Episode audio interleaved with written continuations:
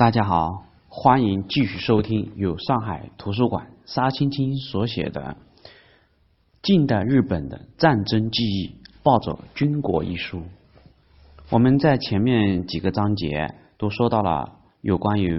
九一八的一些事情，那么我们这一节的主要就来讲九一八往事。一九三一年九月十八日深夜，日本关东军虎台守备队柳条湖分遣队在沈阳以北七点五公里处，柳条湖南满铁路段引爆了事先安放的炸药，摧毁了一段铁路。爆炸发生以后，关东军立刻声称这是中国军队所为，随即兵分两路进军了。东北军驻防的北大营挑起了九一八事变，正式揭开了日本武装侵略中国东北的序幕。在事变之初，关东军以及日本陆军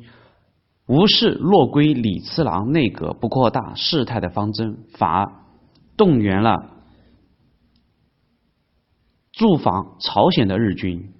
九月底。日军已经占领了沈阳、长春、抚顺、营口、凤凰城等地。十月初，日本他不顾国际社会的反对，开始持续的轰炸了辽宁锦州。同月底，由于苏联对事变采取不干涉政策，日本关东军又开始向北满进兵。短短数月间，关东军几乎占领了中国的东北全境。时任陆军大臣南次郎曾露骨的叫嚣道：“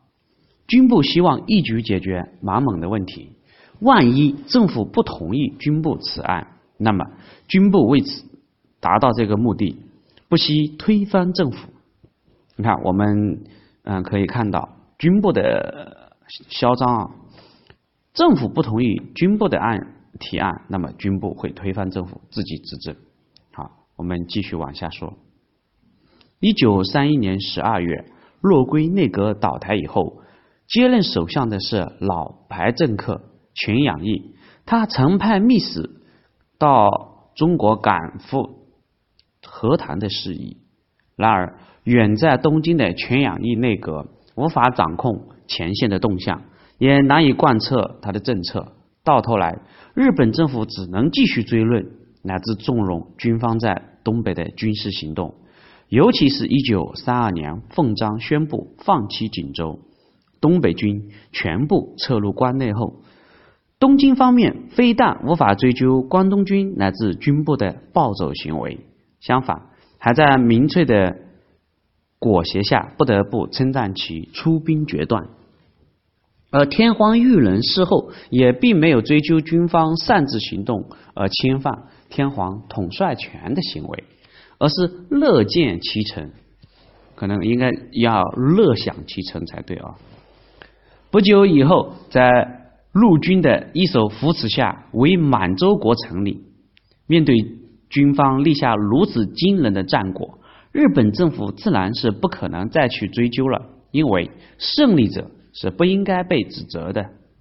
而事实上，所谓胜利者非但没有被指责，反而获得了。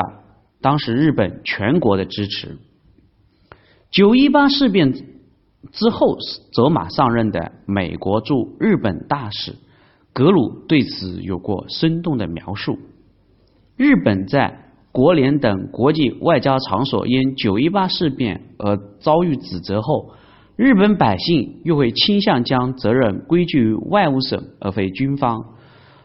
于是形成了恶性循环。军队的势力愈加膨胀，在日本国内经济形势不断恶化的背景下，军方内部激进派除了对外发动军事冒险以外，也采取了近乎恐怖主义或又是武装政变的方式来刺杀军政高官。例如，一九三二年的五一五事件中，海军少将派军人刺杀了包括首相全养义在内的多名政府高官。结果，在审理此案的时候呢，却引发了全国范围内民众请愿求情的浪潮，数十万人写信乃至写血书，自断手指，要求为凶手减刑。于是，格鲁认为，纵有胆大而孤立无援的自由主义者，比如像西园寺公望，在那里平击军部，结果对政府政策往往还没有任何的影响。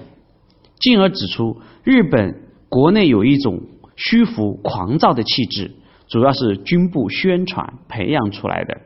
这种气质可以在今后几年或几代内把日本引到极端，什么事都干得出来。除非政府中有头脑比较清醒的人，确实能力挽狂澜，才能防止国家走向民族自杀之路。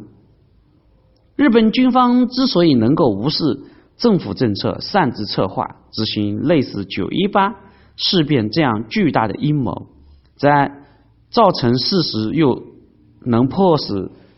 政府承认，除了个别军官的独断专行之外，更是由于当时日本异常畸形的军政体系。而这种体系的根源可以追溯到一八八二年由明治天皇亲自颁布的军人赐予。